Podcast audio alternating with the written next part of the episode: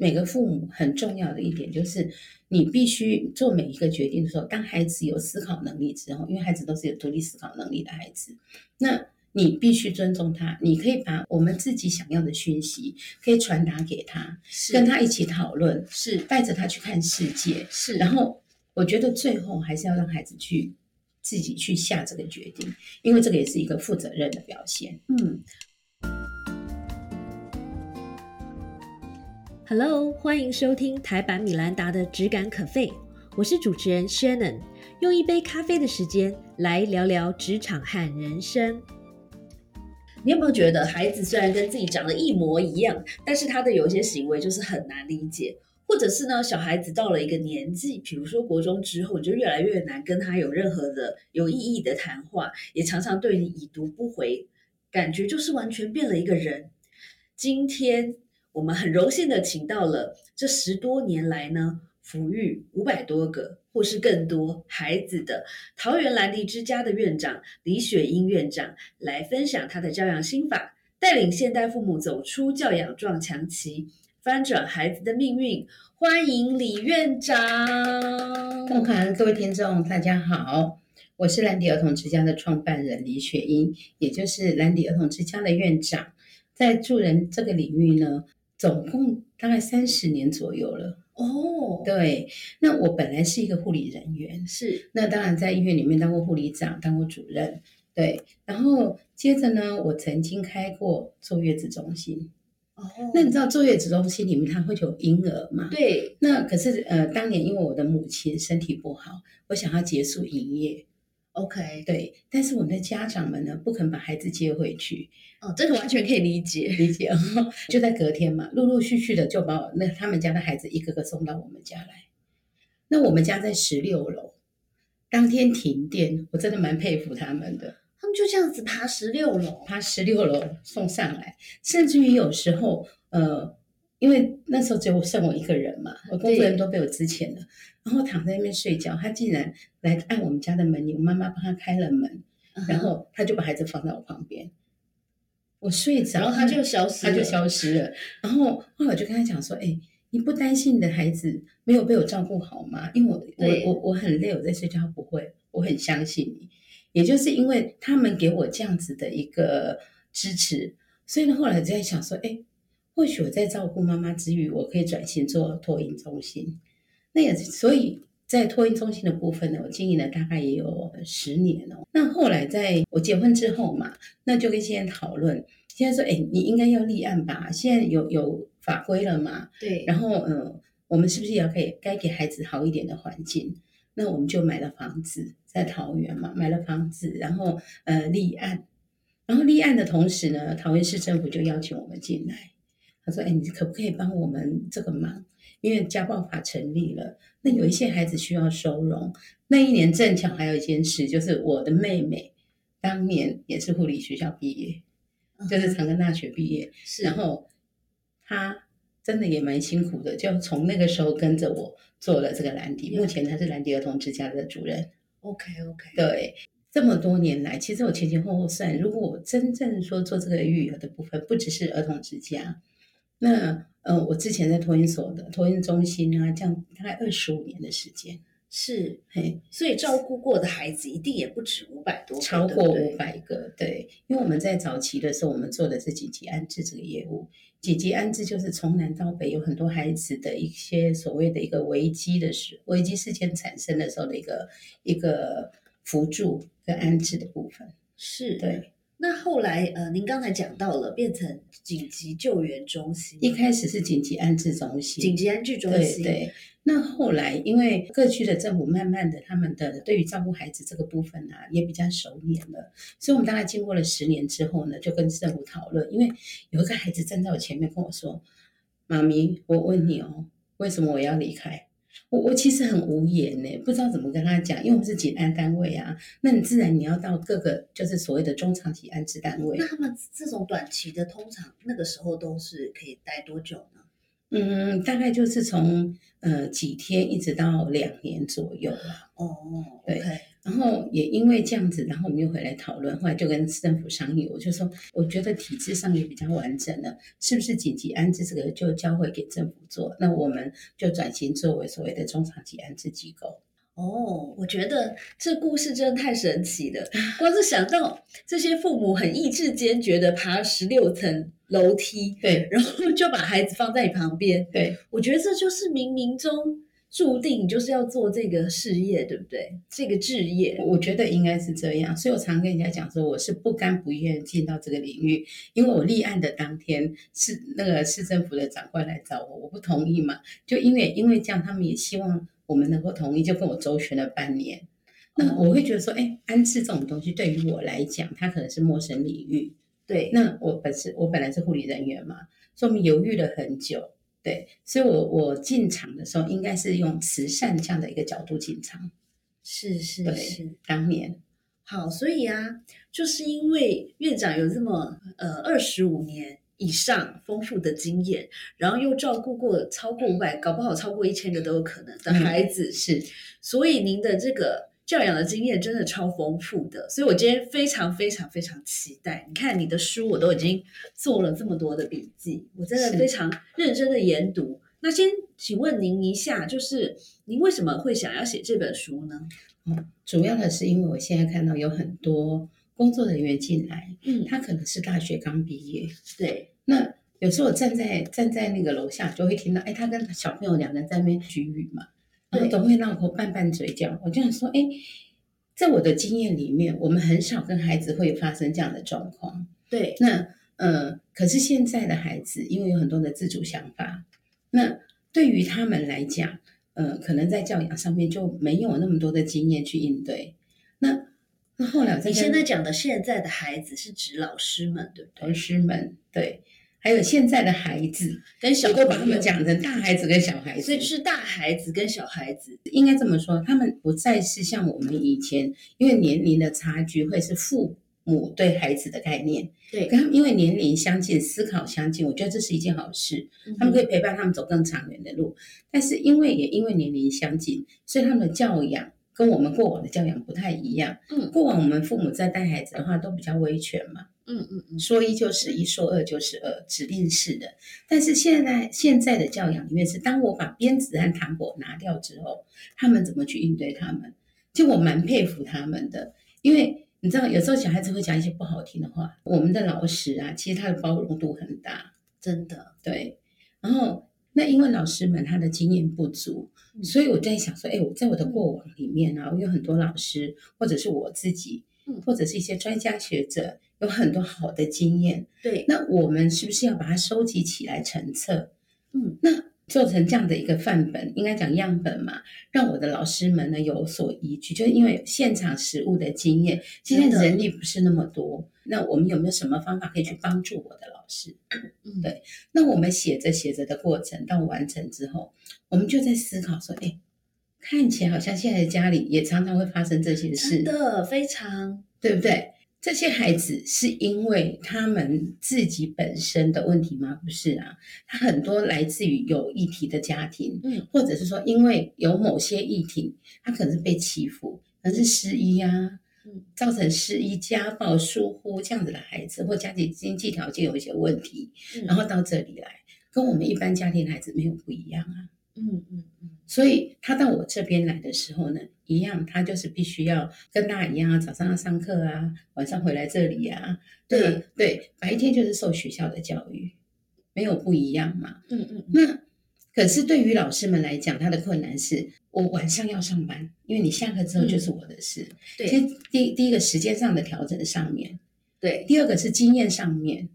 然后孩子呢也累了一天回来，那个脾气也不好。对，而且我觉得对这些年轻老师真的特别不容易，因为我上次去上课的时候有碰到几位，是，那我相信中间有很多都还没有结婚，也还没有小孩，是那就更不容易了，对不对？非常不容易。我我刚才这样说，哎，他们在吵架或什么，我常常在后楼下会心一笑，你知道吗？就觉得好像两个小孩在两个吵小架孩在吵架，那你怎么样去带领他？我觉得这是很重要的一件事。也因为这样子，所以我们就把这些诶过往的经验啊，再加上一些专家学者的概念里面进进去，成为我们老师的一个范本嘛。嗯那也因为我刚刚讲过，就是那个呃，发现诶好像家里面也会发生这些事，然后就有开始有人建议我们说，这本书可不可以写也给一般家庭的家我长们看太需看？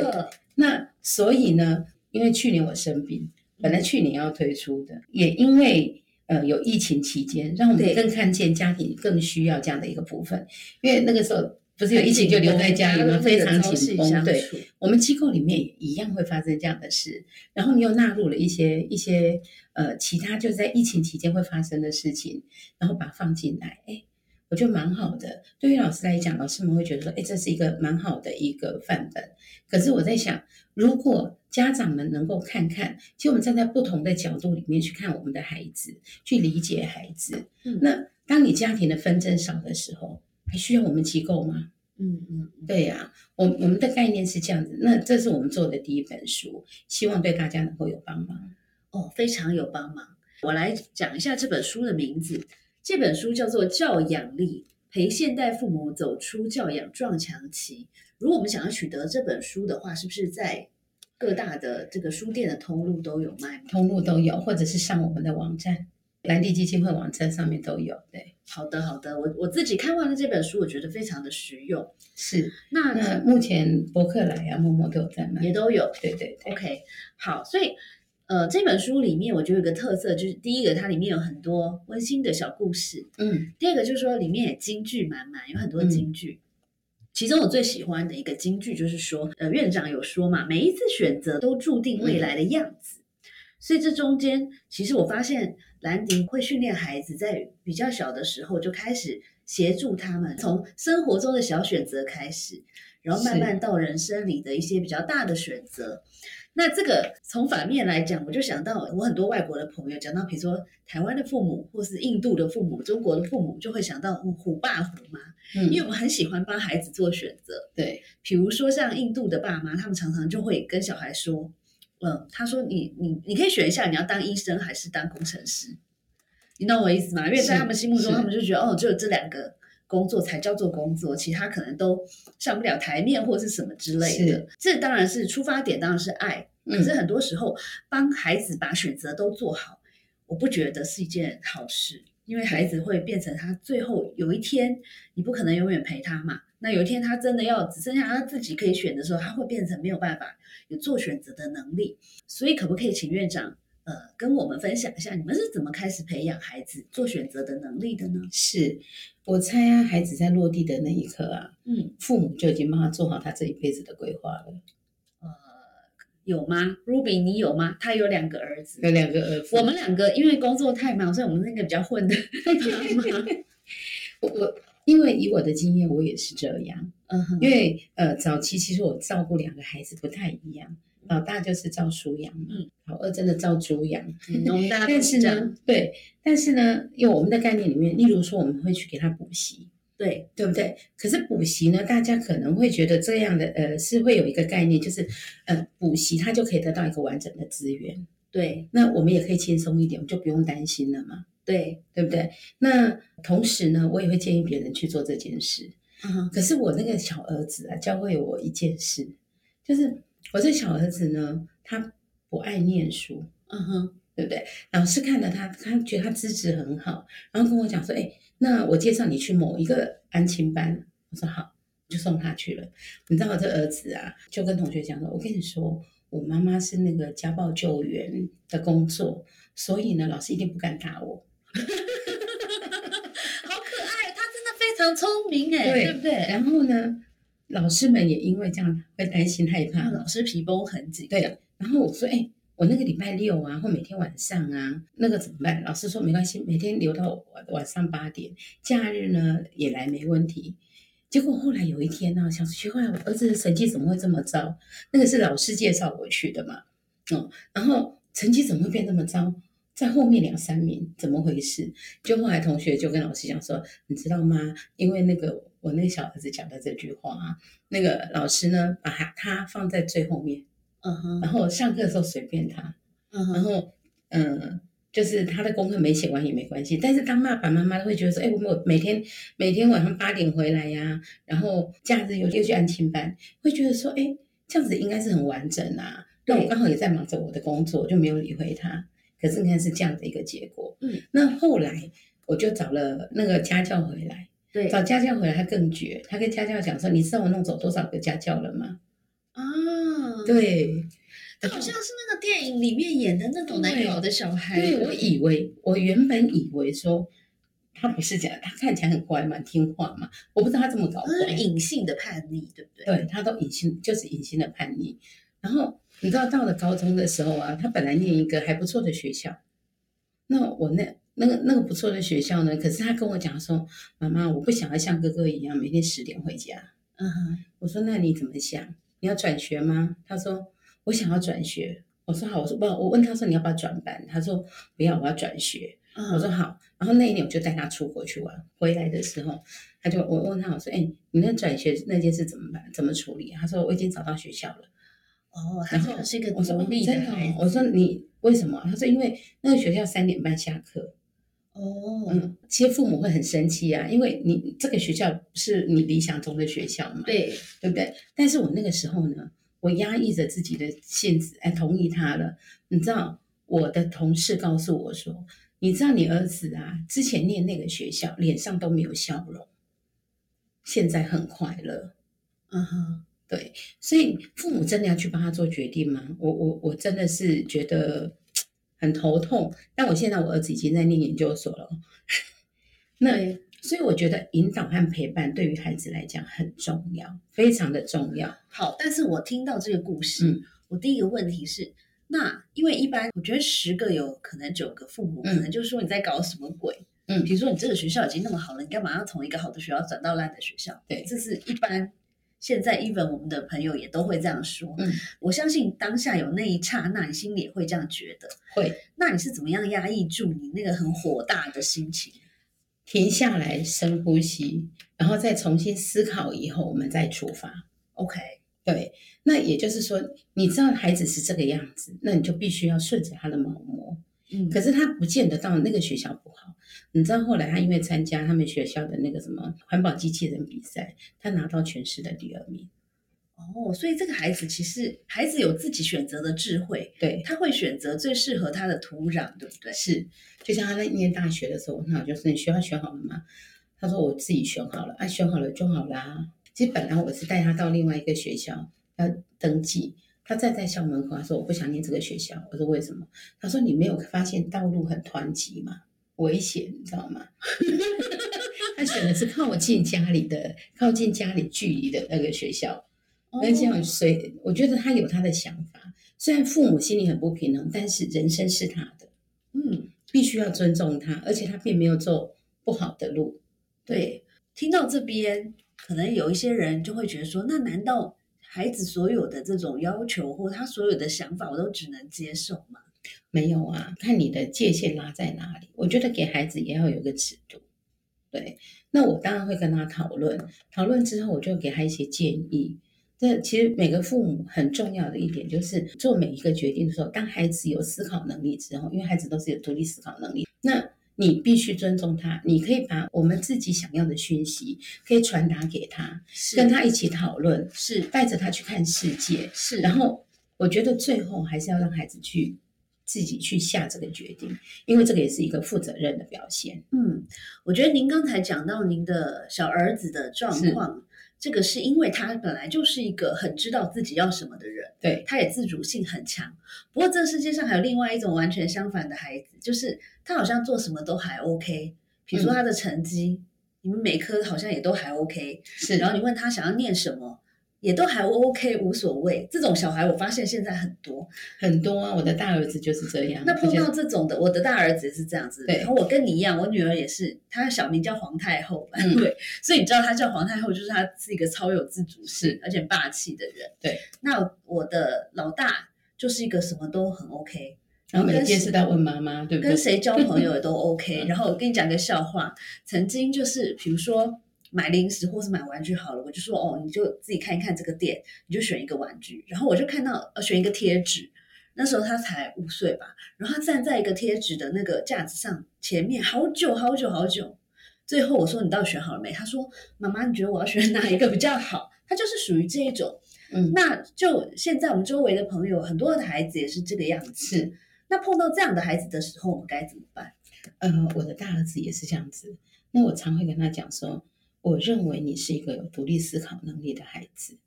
那你有没有自己的想法？嗯我说，我希望你的想法只是是是非题，要有选择题。嗯我们把你重要的跟不重要的，我们来排序一下，哦，对，然后你来选择，嗯哼，对，那我们可以给你建议，对，对，所以就是这样子温柔的 push 他一下，他最后还是是会吐出几个选择，对是不对是哦，对所以我觉得这这个当父母啊，真的超级难。很难，很多人以为哦，比如说我就算有三个小孩好了，你好像很有经验，但是 no，因为每个孩子都是不一样，每一次生一个孩子就是等于重新开始了解一个新的是人，对不是对？所以我们也会把这样的一个教育理念放在我们机构里面。那我们的孩子呢，这几年啊，自己想念哪里，OK，你去争取。嗯然后，哎，你会发现其实他出来发展不一样。过往的孩子可能只知道说很简单的几项工作，比如说黑手啊，对比如说做美容啊，对，或者餐饮啊。可是这几年你会发现不一样哦，他们有一些做助人工作，例如护理师、社是工师一定会有，然后再来呢，他们可能会有，比方说呃，念经济的、啊，念建筑的、啊，你就觉得慢慢的他就会去拓展他的领域，因为在那个辅导的过程当中，我们会给他大量阅读很多很多的文献，我们的社工会去陪他，对，然后带着他看，甚至于我们当他们因为可能因为护照的关系嘛，不嗯不能出国嘛，嗯那但是我们有一些地理杂志可以给他看呢、嗯嗯，所以让孩子呃有一个愿望，有个目标在那里，然后他们就朝那边走，嗯嗯对。谢谢收听今天的 Podcast，希望你喜欢今天的这杯咖啡。我们的节目名称是台版米兰达的质感可废，欢迎订阅我们的频道，分享你的想法，也可以追踪我的粉丝专业台版米兰达的创业笔记。我们下次见喽，拜拜。